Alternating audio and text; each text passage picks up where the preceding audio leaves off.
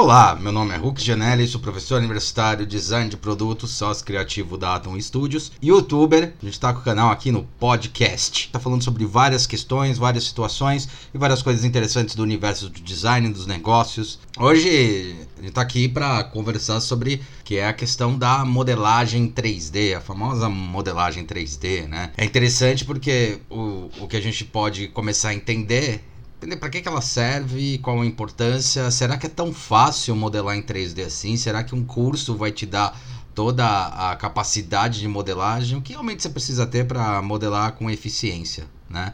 e com qualidade um projeto? Bom, fica aí, a gente vai discutir um pouco sobre isso, falar sobre essa história da modelagem 3D em si. É, trabalho com essa história da modelagem 3D há um bom tempo já, né? Posso dizer que eu sou sênior nessa área, são 19 anos aí profissionais trabalhando com isso, e mais aí pelo menos os dois anos de faculdade fazendo isso. Então tem já 21 anos, caramba, é coisa pra caramba, né? e a modelagem 3D ela apareceu muito, muito, muito de uma maneira repentina na minha vida, porque eu queria muito, achava muito legal. É, foi bem na, na época que surgiu Toy Story, né? É, a Pixar tava, ganhou aquele prêmio com a luminariazinha. Teve uma animação aqui no Brasil também, que pouca gente conhece, né? Inclusive eu conheço um dos, dos criadores, né?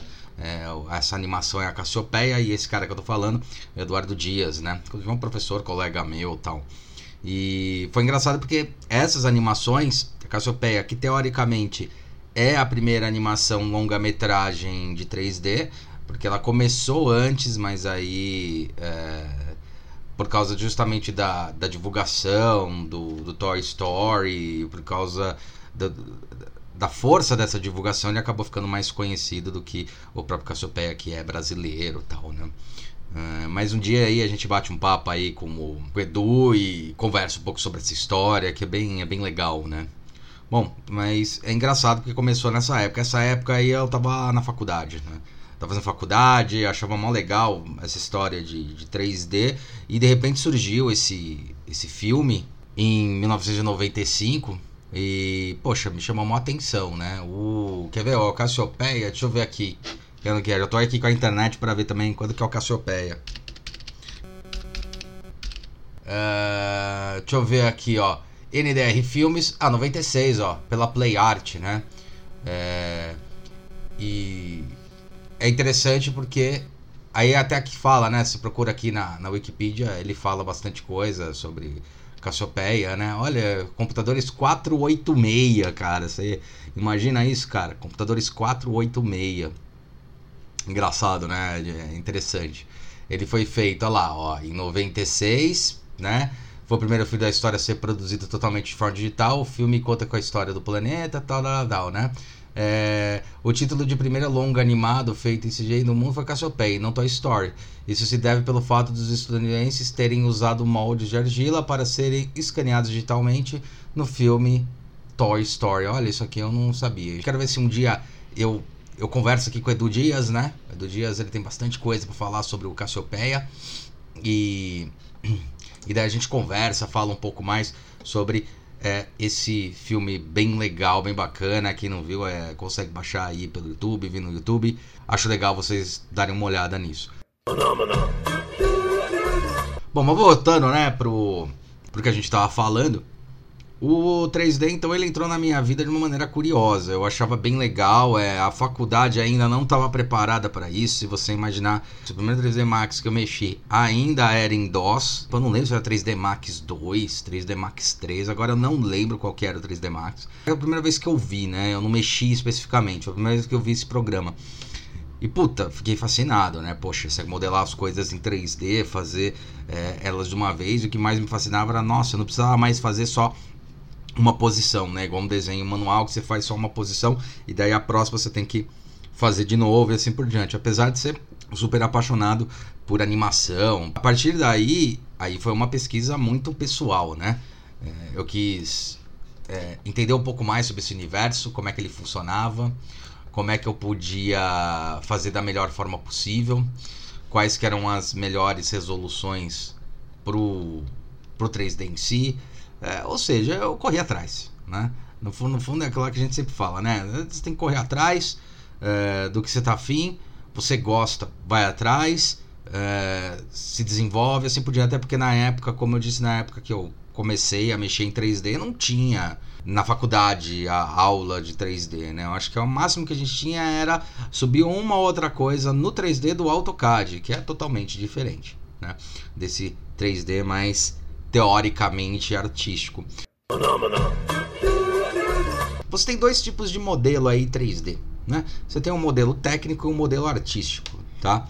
É, esse modelo técnico ele é um modelo que ele tem que seguir mais algumas regras, alguns padrões e você faz uma construção mais técnica, tá? Então você faz ali mais com exatidão, porque você sabe que vai usar esse modelo para produzir ferramental. É, hoje em dia, por exemplo, eu faço muito modelagem 3D que segue a linha, tenta seguir um pouco essa linha artística, mas ele tem que ser técnico para poder é, gerar é, um molde 3D e, aliás, gerar um arquivo que vai gerar um molde, né? É, então esse arquivo ele tem que ser fácil, tem que ser produtível, tem um monte de, de empecilhos em cima disso. Mas basicamente você tem isso, você tem a modelagem técnica e a modelagem artística, né? Quando a gente fala da modelagem artística, ela é um pouco mais solta e a técnica ela é limitada ou ela se limita não à sua criatividade, mas se limita à forma ao qual você vai produzir o seu produto, né? Ou como você tem que produzir isso. E no fundo, no fundo, não é, acaba sendo né? Quando alguns alunos me perguntam, as pessoas me perguntam se eu, poxa, você ainda faz desenho técnico à mão? Você ainda faz desenho técnico? Eu sou muito honesto. Eu acho que eu entreguei umas duas vezes na minha vida profissional, né? O desenho técnico. Um, uma das vezes foi para um projeto para um arquiteto uh, e um outro foi o cliente ele queria tal os desenhos para poder é, mandar para ferramental, ferramental, essas coisas. Quando eu falo entregar o arquivo, o arquivo técnico, né? Óbvio que eu faço sempre um desenho técnico, uma coisa em cima disso, porque tem que entregar às vezes só para como referência, mas hoje em dia você faz o desenho técnico mais como referência para entender o que que é, onde estão os pontos, até para explicar melhor o modelo que você está fazendo. Mas eu venho de uma época em que estava nessa transição. Então o desenho técnico ele era muito fundamental para que eu conseguisse mandar para o cara que vai fazer a ferramenta e o cara conseguir transferir todo aquele desenho, toda aquela estética para o ferramental da peça. Ou seja, fundo fundo você tinha um cara que era é, um moldeiro, né? O cara que fazia o molde, né? E esse cara ele pegava o desenho e transferia todos os desenhos no molde. Então, meu, puta treta, né? O cara tem que fazer escultura na mão. Ele tem que copiar fielmente, você tem que pensar o como vai ser feito isso. Por um lado, tinha uma coisa curiosa, porque é, isso isso tinha que garantir que você fizesse medidas, escalas, desenhos que fossem compreensíveis para o modelador. Não, não, não uma coisa que eu acho que também se perdia nesse processo, porque às vezes você vai fazer uma curva, um desenho, basicamente mesmo uma curva, né? Ou vai fazer um conjunto de curvas, e você ficava tão preocupado em tentar fazer aquelas curvas com raios assim, ou completos, raios inteiros, né? É, com pouca, poucas casas decimais, assim, poucas ou nenhuma, né? Tentava assim uma, duas casas decimais, mas o ideal era fazer sem casa decimal nenhuma para ter aquela aquela precisão. Então, os desenhos, depois de pronto, tinham que passar por todo esse processo é, do retrabalho das linhas. Né? Eu lembro que essa era uma, inclusive, era uma, uma, uma coisa que a faculdade é, ensinava pra gente, né? Ah, transforma esse desenho que você pensou agora num desenho técnico e lembre-se que vai ser alguém que vai produzir esse desenho técnico é legal você deixar com raios, com coisas que eles consigam ser replicáveis. Afinal, uma pessoa vai ver seus desenhos técnicos e vai é, replicar isso num molde que vai produzir milhões de peças e assim por diante. É interessante isso, né? Mas depois, então o 3D ele começou é, quando a gente fala sobre desenho técnico e as pessoas então me perguntam sobre desenho técnico, você faz desenho técnico? Eu falo, olha, da maneira tradicional, eu entreguei, como eu falei, comentei há pouco, né? Entreguei duas vezes para cliente né? De maneira tradicional, ou seja, olha, teu desenho então faz todas as pranchas, indicando tudo, como se o cara realmente fosse produzir aquilo à mão, né? Não, não tivesse como consultar de outra maneira. Até para projeto de arquiteto, essas coisas, ainda é bastante válido isso, quando a gente está falando de móveis que você vai instalar em algum lugar, porque você tem o instalador, o cara que vai cortar e assim por diante para ter o, o, conjunto completo projetual. Mas aí é que tá a grande curiosidade. Qual que foi o clique que me deu, né? Primeiro, a fascinação por modelar em 3D, por eu conseguir girar a peça. Eu até lembro que o primeiro objeto que eu fiz em 3D, tô lembrando disso agora, foi uma TIE Fighter, aquela navezinha, né, que tem uma bolinha no meio, duas asinhas do Star Wars, né, nave do Império, e fiz numa, numa qualidade assim, eu lembro que ficou muito boa, né, e eu lembro o software, eu fiz no 3D Max, era 3D Max 5, por aí. Pô, ficou interessante, ficou bacaninha, e daí no 3D eu também aprendi essa questão da animação, então eu fiz ela animada tal, e a segunda nave foi a minha preferida desse universo, que foi a Millennium, né? Do Han Solo, Millennium Falcon.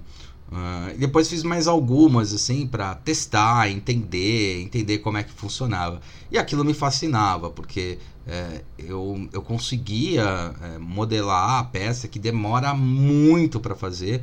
Né? Uma modelagem ela é demorada, mas eu conseguia ver de todos os ângulos. Nossa, aquilo me fascinava de um jeito. Falar, caramba, meu, eu tenho um, um, um modelinho 3D que eu giro e vejo todas as posições. Para ser bem sincero, até hoje isso me, me encanta no universo 3D, né? E nossa, achava incrível, achava fantástico e chegava muito perto daquilo que a indústria do cinema tinha feito, tinha me encantado lá na década de 80, que era esses animatronics, as naves, né, que você fazia a peça mesmo, o objeto, só que eu tinha aquilo lá dentro do computador, né? E foi engraçado porque foi um grande ponto de virada. Eu até é, desenhava bem, né? Eu nunca fui um exímio, mas eu não era ruim, né? Eu desenhava bem, era ok, fazia meus desenhos. Só que conforme foi passando o tempo, eu fui me desenvolvendo melhor no 3D, eu fui perdendo um pouco a mão do desenho manual, né? É, não que eu perdi a sensibilidade, aquele desenho manual me trouxe a sensibilidade de um monte de coisa que até hoje eu uso no 3D e uso constantemente no 3D. Mas quando a gente fala, por exemplo, de desenho técnico, os alunos me perguntam, as pessoas me perguntam: ah, você faz desenho técnico? Não é ridículo esses desenhos técnicos são pedidos? Eu falo duas coisas: sim e não. A parte do ridículo, sim, né? Quando eu falo, ah, não é ridículo pedir isso. A parte do sim é que poxa, você exigir dos alunos hoje que eles sejam especialistas em desenho técnico à mão é meio andar para trás, tá? Já que você tem softwares que podem te auxiliar isso. É, uma das coisas que é super complicada é que você tem que ter tanta informação na cabeça para fazer um desenho técnico. A única coisa que você pensa, a última que você pensa, é se seu modelo ainda está ok. Então, eu lembro que a gente tinha diferentes tipos de caneta para diferentes tipos de espessura de linha no papel. O que é super válido porque você está indicando de maneira diferente e tem aí uma parametrização universal, né? Entre aspas, universal, mas uma parametrização universal. Né? Sobre desenhos, formas, a gente sabe que um é mais grosso, outro é mais fino, da onde sai a, a, a cota e assim por diante. Então, mas você fazer isso à mão é uma exigência tão enorme, porque no fundo, no fundo você não está praticando o desenho técnico, você está praticando as técnicas do desenho técnico. Né? Então você não está preocupado efetivamente no desenho técnico, mas está preocupado nas técnicas dele. Né? Ah, qual é mais grosso, qual é mais fino e assim por diante. Eu acho que. E daí vem a outra parte. O que, que é legal dessa história? Você aprender a olhar um desenho técnico. É, é, você consegue olhar o desenho técnico e ele não é tão mais estranho como ele era. Até porque você acaba é, é, vendo o desenho técnico de outras coisas, acaba fazendo outras coisas.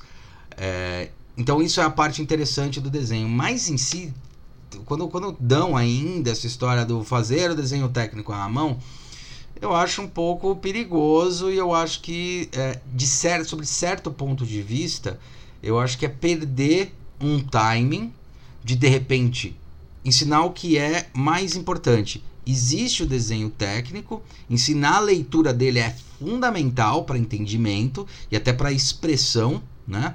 É, que ele tem vários detalhes. Mas quando você começa a desenhar muito na mão e fazer, eu acho que se perde muito você conseguir evoluir mais. Por que, que eu estou falando isso? Fala, ah, se perde o desenho técnico em si. Mas uma percepção que tem que ter e que aí é mais delicada, é se você acha chato fazer o desenho técnico na mão, meu, o desenho técnico 3D é mil vezes pior. Ou na verdade, como a gente costuma dizer, é três vezes pior. Né? Porque o desenho técnico na mão você vai resolvendo as coisas por vistas, né? E essas vistas elas vão te dando soluções, mas o desenho técnico 3D se resolve ao mesmo tempo nas três vistas. Né? Não tem como você resolver em uma, outra ou outra. Tanto que um dos erros que se cometia muito quando eu me formei, também tinha meus outros três sócios, e dois deles eram desenhavam bastante em AutoCAD, os desenhos técnicos, e eu lembro que a gente desenhava muito frasco de perfume, essas coisas. Né? Na época, na fase é, no design, né? na fase que eu era sócio, fundador da no design, a gente, quando fundou, né? a gente fazia muito vistas ortogonais desses desenhos. Às vezes estavam em AutoCAD, às vezes eram as vistas ortogonais que a gente fazia oficialmente nesses desenhos, né? Todos nós, de certa forma, mas como eu comecei a brincar mais com 3D e quando a gente fundou eu era o cara que mexia nisso, na época o 3D Max, que eu tive até algum contato na faculdade, tinha um ou outro computador que tinha esse 3D Max, que aliás o único computador que tinha era o computador do DA, né, do diretório acadêmico, era engraçado. Hoje em dia eu volto para mesma faculdade que é uma das que eu dou aula, né? E é engraçado porque, meu, tem um, um centro com, putz, 40 computadores, né? Várias faculdades têm, então é, é bem divertido isso. Você vê falar, caramba, a gente brigava por um tipo 486, né? Assim, um Pentium 200. E eu lembro que a gente fazia em 3D. Então, as vistas é, é, ortogonais que se desenhavam, as vistas ortogonais, elas, de fato, elas existem num desenho técnico. Né? E é engraçado porque se você repara nas vistas ortogonais e repara na peça, elas não são legais. Né? São raras, mas muito raras às vezes, que as vistas ortogonais do, do, do, do, projeto, do desenho, pô, elas são lindas e maravilhosas, assim como o modelo 3D. Geralmente tem alguma parte da vista que ela, assim, é feia, chega a ser até bizarra, estranha, né? Quando você olha, até hoje, às vezes você vai lá e cliente quer ver as vistas ortogonais, ele vê uma vista e eu não gosto muito de entregar as vistas ortogonais, porque o cara acaba encanando numa vista que é uma vista que você nunca vai ver na sua vida, a não ser num desenho técnico. Tá? Porque o olho humano, como a gente olha uma peça 3D, a gente olha em 3D, a gente olha com dois olhos. E mesmo que olhe com um olho, a gente tem a noção da profundidade. Você está olhando a peça é, com a junção dessas três vistas ao mesmo tempo. Então você nunca tem essa vista oficial ortogonal. Né? E falando, eu estava falando bastante nisso porque a coisa curiosa que acontecia era ficar brigando por causa da vista ortogonal. Ah, vista frontal eu não gostei. Ah, não tá bonita. Vamos mudar um pouco. Fala, cara, mas se você muda a frontal, essa curva que você não achou tão legal, a, a lateral muda muito. E tinham brigas e brigas, né? Que tá deixando de ter agora, mas ainda tem. Tinha brigas e brigas falando, não, mas olha como essa vista é bonita. Eu falei, cara, ninguém vê uma vista ortogonal. Ninguém né? Só existe uma vista ortogonal num projeto, né? num desenho projetual. Mas no modelo não existe a vista ortogonal. Tanto que a modelagem 3D, a grande complicação dela é você desenhar as vistas que você precisa né, para construir o modelo e você tentar fazer com que o 3D dele fique interessante, não a vista ortogonal. Assim, como eu costumo dizer, foda-se a vista ortogonal. Foda-se as vistas ortogonais. Não tem que ficar preso a elas, tá?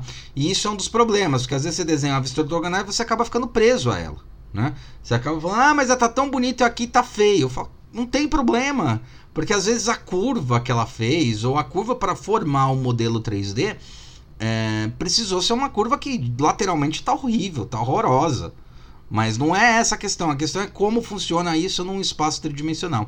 E na verdade isso que eu acho a grande beleza do 3D, porque o 3D veio para justamente consertar esse erro é, é, visual que a gente tem. Que a gente tenta. Porque um dos grandes problemas também que existem nas vistas ortogonais é. Além delas não serem reais, elas são mentirosas, né? É, uma coisa é ela não ser real, né? Outra coisa é ela ser mentirosa, ela falseia. Nunca, por mais que você veja uma peça, um objeto, um desenho, em uma das vistas, né, um, você olha lateralmente para o objeto, você não está vendo uma vista ortogonal. O que de fato você está vendo é um 3D visto lateralmente. Né? Ou, como a gente costuma falar, uma vista mais. É, é, ela não é tão isométrica, né? E mesmo a isométrica, que é uma vista mais, é, mais, mais exata, putz, é, você não vê da mesma forma, né? Então, uh, isso é um grande problema que se tem quando a gente fala de uh, desses desenhos técnicos. Né? É, você ficar muito preso a vistas ortogonais para tentar resolver um problema de um objeto que na verdade é em 3D. Né?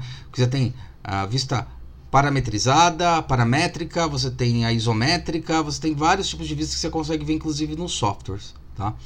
E essas vistas elas ajudam bastante, mas a vista ortogonal em si, ou a vista é, que você vê certinho, é, como tá lateralmente perfeita, isso não existe no mundo real. Né? O, o olho ele vê profundidade, ele vê algumas coisas que são mais relacionadas a, a, essa profundidade. O teu campo de visão tem essa profundidade.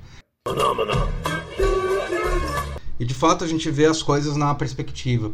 Então, acho que um dos grandes problemas do desenho 3D em si é que você está fazendo desenho técnico, principalmente quando você está fazendo desenho de detalhamento, um desenho técnico, é muito complexo você ficar mexendo nisso, né? E deixando de lado, você sempre tem que lembrar que essa peça vai ser vista por todos os lados. Você está projetando todas as vistas dela. Isso é, meu, mega complexo né? Você tem que lembrar que você está fazendo essa projeção de todas as vistas, você tem que lembrar que cada curva que você coloca mais, ela dá um impacto é, em algumas partes da sua peça. Hoje o desenho 3D, ele é, quando a gente fala de um desenho técnico, ele é nessa, nessa virtude. O desenho 3D aí, ele, a gente pode dividir ele em dois grandes grupos, né? O desenho artístico e o desenho é, é, mais é, técnico. É, não estou dizendo que o desenho artístico ele não pode ter exatidão, precisão e um monte de coisas dessas, né? Que o desenho técnico exige que tenha. Assim como eu não estou falando que o desenho técnico ele não pode ser orgânico, não pode ser artístico também. Tá? Tanto que a maior briga que eu faço é tentar juntar esses dois mundos. Nesse momento mesmo, eu estou fazendo um projeto aqui que, por olhar por ele, ele não é tão complexo a ideia do projeto. Mas se ele ficar muito mecânico, se ele ficar muito exato, ele vai ficar técnico demais e vai perder a organicidade, porque eu estou fazendo um personagem que vai servir para um utensílio, tá? É, mas ao mesmo tempo eu não posso deixar ele técnico é, é, técnico demais, porque senão ele perde essa característica de personagem. assim como eu não posso fazer ele muito orgânico, senão eu invi inviabilizo a produção. Até porque quando a gente fala de produção de algumas coisas, a gente não tem capacidade de produzir igual um, um, um brinquedo, né? Um brinquedo ele é produzido de uma outra forma. Mesmo assim, ele é pensado nas saídas, nas extrações e um monte de coisa. Mas ele permite que você tenha é, maiores possibilidades de molde se movendo em posições diferentes. Ele tem maior possibilidade de você criar gavetas, encaixes e criar várias partes ferramentais para se produzir é, é, o desenho em si. Quando a gente está falando de um produto que é mais simples, é mais popular, quando eu falo popular, popular no sentido de é, vender para mais pessoas, você é, ter um giro maior e você ter também é, uma produção mais rápida, porque é, coincide com isso juntar esses dois universos, nossa, é uma das coisas mais complicadas, né? Você tem que pensar em todos os aspectos ao mesmo tempo. Mas basicamente você tem esses dois elementos, né? Você tem o artístico e você tem o, é, o, o, técnico. Tá? Eu tento juntar esses dois e de fato eu sou um pouco mais técnico do que artístico é, no meu consentimento projetual, mas é, essa é uma das coisas mais complicadas que se tem.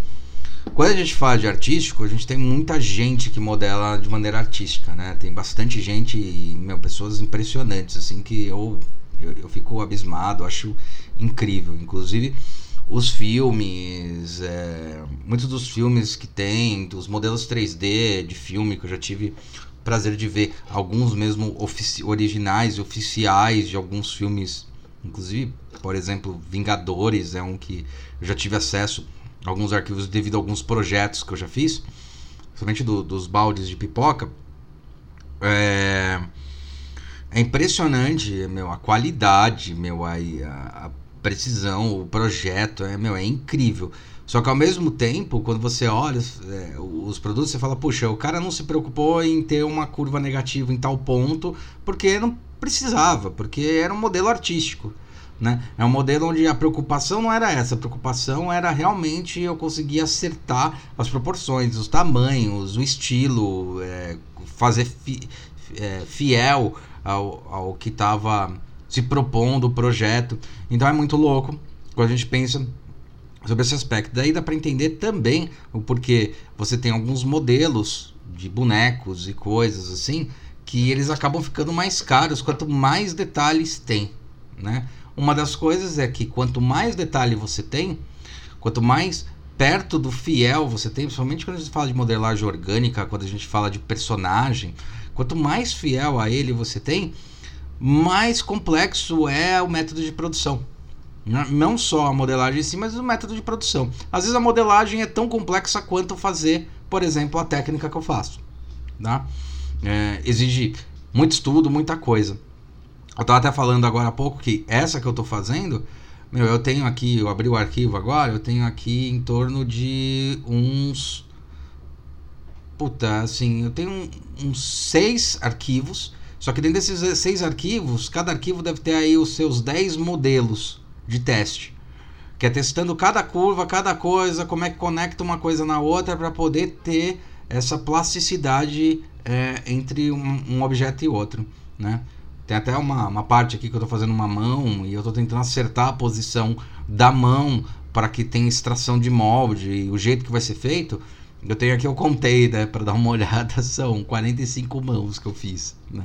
Tipos de mão e vendo ângulo, aí você vê que um ângulozinho do dedão tá, não tá permitindo sair de um jeito. E é complexo pra caramba. Você fala, ah, só um dedão, é um. Puta, aquilo lá vai dar um problema na extração, vai ficar feio, quando sair vai é, arrastar, vai ficar um molde torto. Um molde não, um modelo torto, né? É, então, é, esse tipo de coisa é super complexa. Então, a quantidade de arquivos que se faz é muito alta. Quando eu estou falando dessa quantidade de arquivos, imagine que eu estou fazendo isso há três dias, tá? Três, quatro dias. E não é uma coisa que eu estou há dois meses fazendo e surgiu essa quantidade de arquivos, né? É, são três dias de trabalho em cima disso. Né? Aliás, ah, já falando nesse projeto, não posso falar que projeto que é, mas falando nesse projeto, o que mais está pegando é justamente braço e mão, né? É, ele está aqui, eu fiz milhões, braços eu fiz alguns, né? Não chegou a ser 45, mas eu acho que eu tenho uns 10 modelinhos aqui de braço, né? E todos os braços eles são ok, eles estão certos na proporção de braço e assim por diante, é, até na proporção da própria figura. Mas, nossa, quando você começa a encostar na peça, quando você tem que fechar a peça, entender que ela vai ser produzida de certa forma, nossa, dá um mequinho de ângulo. Aí você acerta esse ângulo. Quando você acerta o ângulo, é, a peça para de ter característica de parecer um braço. Meu, é muito, muita complexidade em cima disso. Então é uma coisa super delicada. A modelagem 3D ela exige isso. Né? Ela exige essa sua delicadeza de entender que você está modelando nas três dimensões. Né? para você ter ideia, eu uso dois softwares para conseguir trabalhar de uma maneira mais orgânica, mais natural. Né? Um software que eu considero, um, para mim, um dos melhores é, softwares de, de 3D, né?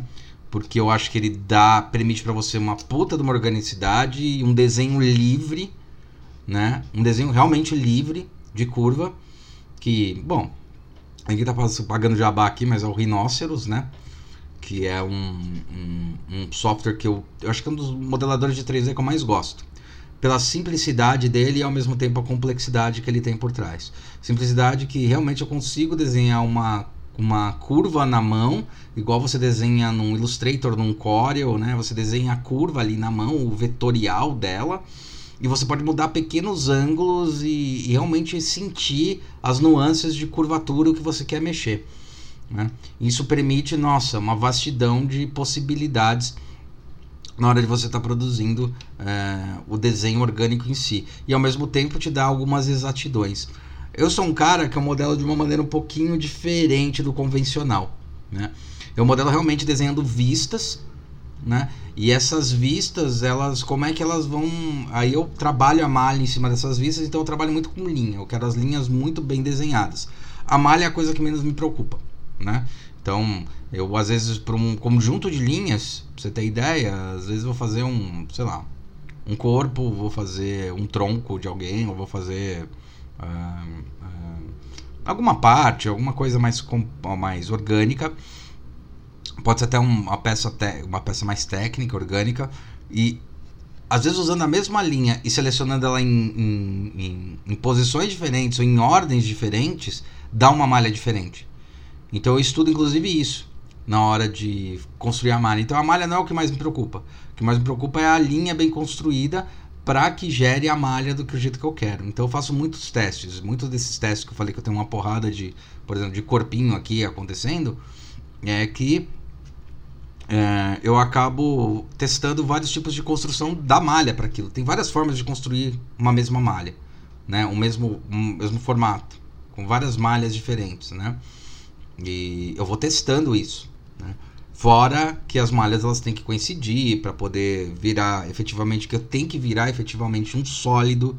Né? Eu não posso ter uma coisa que às vezes na artístico, em cinema mesmo acontece. Né? Então, aliás, um, uma, esse é o mais famoso, assim, pelo menos no universo do 3D. Uma das mais famosas que tem, que é o cabelo da Frozen, que é, é recente, né? O cabelo da Frozen passando por dentro do ombro dela, né? Num, naquela música famosa da, do Let It Go, Let It Go, né? É, quando a gente fala de um, uma parte técnica, não dá para você é, permitir isso. Se a peça está entrando uma dentro da outra, ou se ela não está encostando, vai dar um erro de malha e vai dar um erro na produção, né? Então, ela tem que ter a atenção é, de ser uma modelagem artística e orgânica, ao mesmo tempo, ela tem que ter uma atenção para que as peças estejam fechadas, sólidas, e ao mesmo tempo você tem que finalizar uma peça para que ela seja totalmente congruente. Né? Então são elementos que você tem que trabalhar o tempo todo para permitir com que a modelagem fique orgânica. Você vai fazendo teste em cima de teste. Né? É, como eu comentei, uma das coisas que está sendo mais complicada nesse mesmo modelo é assim: eu finalizei 90% do modelo e os 10% que estão faltando são 10% que não estão batendo de maneira, não estão agradando é, na forma que ela está gerando. E daí você tem que ajustar isso. Mas basicamente era isso que eu queria falar sobre 3D é, e sobre desenho técnico. O desenho técnico do jeito clássico ele morre, tá? é, na questão de você realmente, efetivamente, ter que desenhar lá com o nanquim à mão, né? Ele tá morrendo, ele é importante para você entender os conceitos básicos, mas eu acho que hoje em dia não é mais tão necessário você ter que ficar passando horas desenhando a nanquim e tal, porque é, você acaba perdendo muito mais tempo pensando é, no nanquim, na, é, que você não quer borrar, é, que você tem que tomar cuidado para não passar a mão por cima, que existe uma puta de uma habilidade de desenho, né?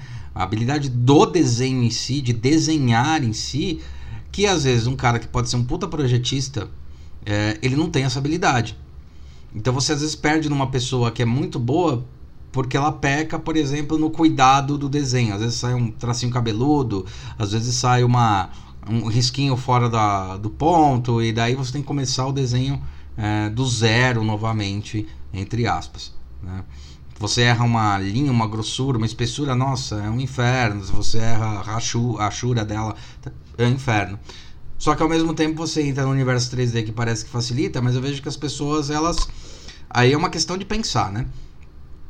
O desenho 3D, ele, na verdade, é mais complexo do que o desenho técnico né? na mão. É porque o desenho 3D ele exige que você pense tridimensional o tempo todo. Que você modele todas as vistas ao mesmo tempo, que você pense nas consequências né, disso. É, uma coisa que facilitou também para a gente foi entender como uma curva se comporta né, no espaço. Uma curva que eu digo, uma malha se comporta no espaço. Né? E. Porque, por exemplo, já peguei. Aliás, um dos grandes primeiros projetos que fez eu acreditar em 3D foi um projeto que eu fiz na faculdade, que era um estabilizador lá de voltagem. Eu fiz na época até com o meu. O cara que viria a ser meu sócio. E eu, eu lembro que na vista superior, na vista lateral e na vista traseira da peça, frontal, posterior dela. Olha, ou seja, em todas as vistas ortogonais dela, né, nas seis vistas possíveis dela, meu, todos os componentes, assim, cabiam e passavam longe de bater em algum lugar. Assim, passavam longe. E eu lembro que na época a gente tinha uma visão espacial mais limitada, porque você vai aprendendo essa visão mais espacial. E um professor amigo, um professor nosso falou: Olha, essas peças vão bater nessa, nessa casca, vai ter problema. A gente fala: Puta, será? Vai bater. E eu lembro como eu era mais voltado para isso, eu até falei: Puta, eu acho que eu, eu, acho que eu tô enxergando o que, que você tá querendo dizer. É, e a forma de resolver isso é a gente jogar no 3D. E daí foi efetivamente o primeiro projeto que eu botei em 3D. E, meu, foi lindo. Porque eu desenhei lá os componentes internos lá do estabilizador, né? Peguei as medidas, desenhei lá no 3D Max e tal. Fiz a casca que teoricamente teria que fazer. E não é que bateu, cara. E, bate, e saía muito a peça, né? A partir desse momento eu entendi uh, o porquê que era importante o 3D e qual era o problema do desenho técnico em si quando a gente fazia esse desenho, né?